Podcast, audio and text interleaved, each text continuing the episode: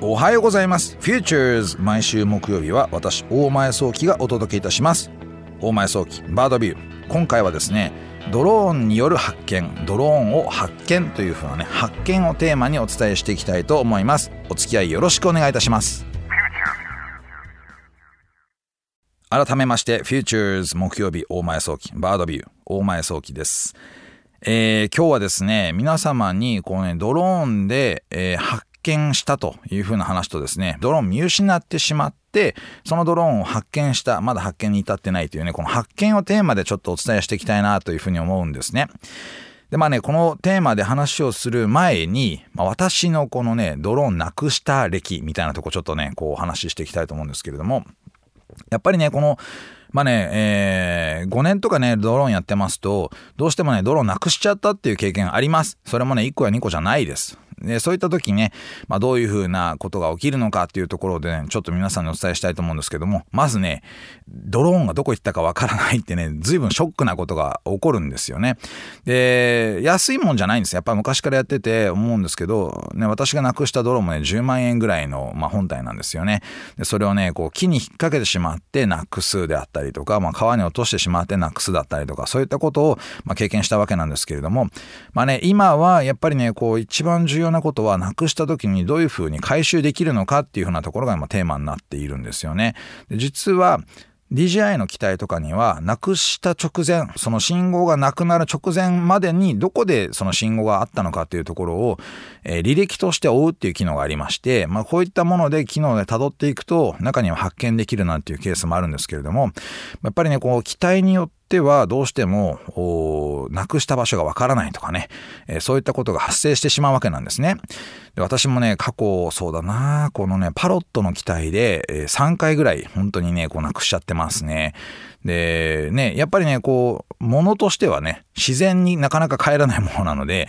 あの、なくしちゃうとね、自然に対する影響あるんじゃないっていうふうに言う人も結構いたりとかしますので、まあ、できる限り安全な範囲でね、目で見えている目視の状況をたどりながらね、こう楽しんでほしいななんて思うわけですけれども、私はね、こう過去を、まあね、えー、まあ、なかなかね、こう発見しづらかったというようなところにやっぱり落としてしまった経験があって、結構ね、大変でした。なので、まあ今回ね、お伝えするものの中で、まあいくつかね、こうドローンをなくしてしまいましたっていうニュースはあるんですけど、まあぜひね、こう発見に至ってほしいなというふうに思ったりとかしております。でね、最初のニュースはですね、実はこう NEC が今実験中のドローンをこうなくしてしまったというニュースがちょっと入ってきたので、まあここからお伝えしていきたいなというふうに思います。でね、これ NEC、まず11月の18日に飛行テスト中のドローンが制御不能になったというふうなところがスタートですね。で、えー、もともとこのドローンってね、まあそんな実は大きいもんじゃないんです。あのね、ちょっと前に NEC が人が乗れるドローンのそのフライトに成功したっていう風なニュースがあって、ドローンね、結構大きめのドローン今 NEC 作ってるんですけれども、今回なくしたのはこの大きい方じゃないです。小さいね、実験用ドローンなんですね。まあ NEC はですね、この実験用ドローンですね、東京都の府中市で実験してたんですけれども、あの、パソコンでね、こう、その、まずフライトルートを設定するというふうなことをやって、えー、コマンド、いわゆるこのね、じゃあそれを実装して、えー、まあ、ルートをね、こうドローンに送り出して、送り出して遠隔操作を始めましたというようなところから、だんだんだんだんちょっとね、突如として制御不能になってしまって、で、場外に飛び出してしまったと。もう実験場から外出てしまったということなんですね。で、機体のサイズは、まあ、胴体50センチと、プロペラがね、まあ、最大幅で1メートルというふうなところで、重さが7キロってことで、まあ、そこそこなものではあるんですけど、まあね、ちょっと前にニュースになった人が乗れるドローンよりは圧倒的に小さいやつです。安心してくださいね。皆さん、そんなに大きいもんじゃないんです。なんですが、これね、行方不明になってしまったので、えー、またね、これ、えー、どこに行ったんだろうかっていうことをシミュレーションでいろいろと想定して、まあ、今、発見しようとしているというふうなところなんですね。で、えー、機体はね、どっちにしても自動制御で多分ね、着陸はしてるんじゃないのかなというふうには思われています。で、これ大切なことで、ドローン自体で制御しているので、えー、もし不測の事態があっても、まあ、着陸モードに入っていって、て、で、最終的には、できれば安全な場所に着陸してほしいんですけどね。まあそういった部分を含めて、こう安全に着陸するっていう、その方法論でゆっくり多分落ちてるんじゃないのかなというふうに思っております。これね、あのー、やっぱりね、大切なことなので、皆さんね、もし見かけたらね、府中市のどこかで見かけたらね、こうね、えー、ぜひ、あの NEC にどっかにね、こう電話して、泥見つけましたみたいなことをね、お伝えしてほしいんですけれども、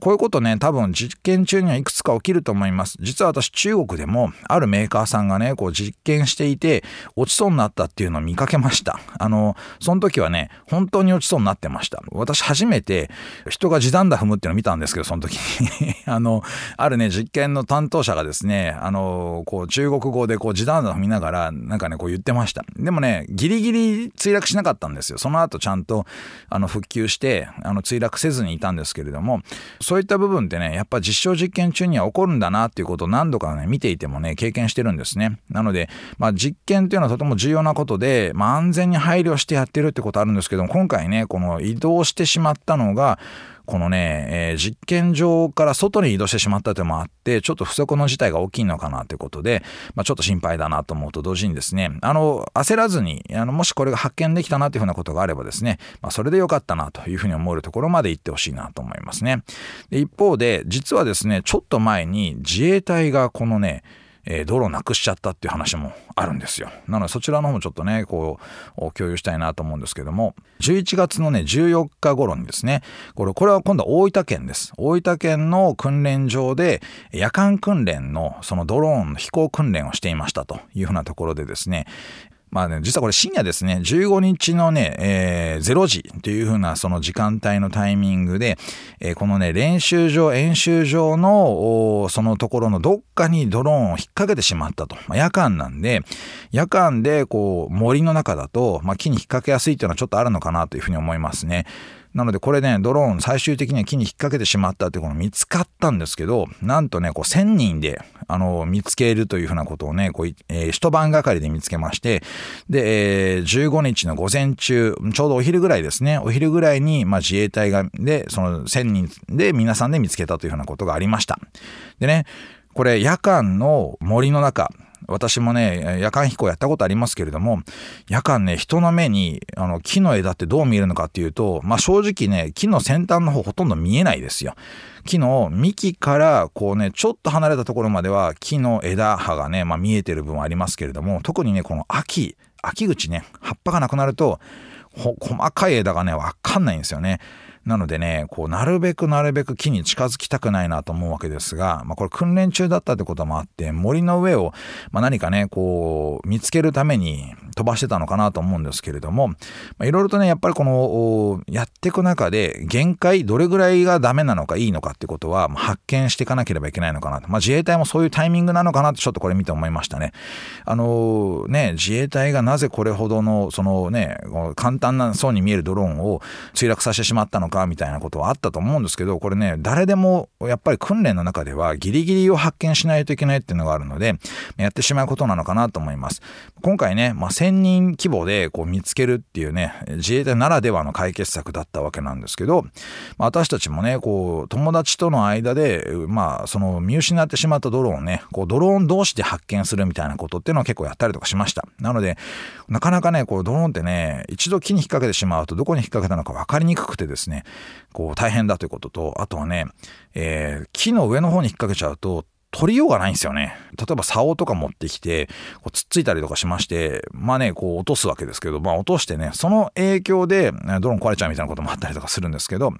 そういうことも含めて、まあね、なるべくなるべく回収するっていうふうなことで、まあなるべく木に引っ掛けない方がね、本当はいいかなと思うので、センサーついてるのね、これあります。DJI とかね、センサーついてるんですけど、過信しないでください。やっぱね、ちっちゃい枝はね、見えないので、当たってしまうってことはあります。結構 DJI の機体、マビックとかファントムとかは小さい枝だけだったら、まあちょっとカチカチカチって当たったぐらいだったらなんともないってこともあるんですけど、まあね、そこでこうバランスを崩して木の方に倒れていってしまうと、そこで大きなね、えー、枝に引っかかっちゃうってこともあってですね、なるべく夜間、まあ昼間でもですよ、木には近づかない。これがね、一番いいのかなと思いました。で次の話、次の話はですね、実はドローンをなくした、紛失した、または発見したということではなくて、実はね、ある子供がいなくなってしまったというね、話。これについてちょっと話をしていきたいと思います。これはね、今度アメリカであった話なんですね。アメリカで、えー、ミネソタ州というところですね、6歳の男の子が愛犬を連れて遊びに出て行ったまんま、行方不明になってしまったというふうな事件が発生しました。で、これ、もうこれもね、つい最近の話なんですよ。10月、11月ぐらいの話なんですけれども、この少年、6歳の少年ですね、まあ、愛犬のお散歩に行ったと思われるんですね。で、お散歩に行って、で、家の近くの巨大なトウモロコシ畑にお散歩に行ったというようなことでして、で、えー、夜になっても、夕方になってもね、帰宅しないので心配した警察が、心配した家族が警察にですね、まあ、その捜索願い出したというふうなところから、事件になったわけなんですけれども、皆さんもね、こう見たことあると思うんですけど、トウモロコシ畑って大人がね、見ても背高いですよね。これね、あのー、人が入ってて見てしまうと、本当迷路みたいな状態になるというふうなところですよ。ここにね、まあ、の、6歳の男の子が入り込んでしまったと。ね、えー、もう完全に迷路ですよね。出れない。でね、まあ、あの、飼い犬のね、何君ってわかんないですけど、飼い犬はね、こうね、自分でこうね、ちゃんと出てこれるような状態だったらよかったかもしれませんけどね、まあ、その犬はね、なかなかそういうことできなかったんでしょうね。で、まあ、夜6時過ぎにですね、警察が、まあ、イーサンをですね、イーサン君をこう見つけたいというふうなことで、最初はね、こう、Facebook で呼びかけて、いろんな人に、こうね、手伝ってもらおうと言って、こう、呼びかけたんですけれども、なかなかね、こう、集まってくれた人と含めて探してもなかなか見つからないと。で、まあ、この時期ね、当然気温は下がってくるので、非常に危険になってくるというふうなこともありまして、で、気温が下がってくると、野生動物もね、こうね、ちょっとね、お腹が空いてきて、もしかするとイーサン君ぐらいだと襲ってしまうかもしれないという危険性もあるというふうな話もあったということなんですよね。でそこで、このね、地元の、そのね、ドローン写真家の方がですね、ドローンなら見つけられるんじゃないのかということで、こうドローン出してきまして、この、いろんなところを、まあ、ドローンで捜索を始めたわけなんですよ。で、このドローンにね、実はその体温を感知する赤外線カメラをつけてみたんですね。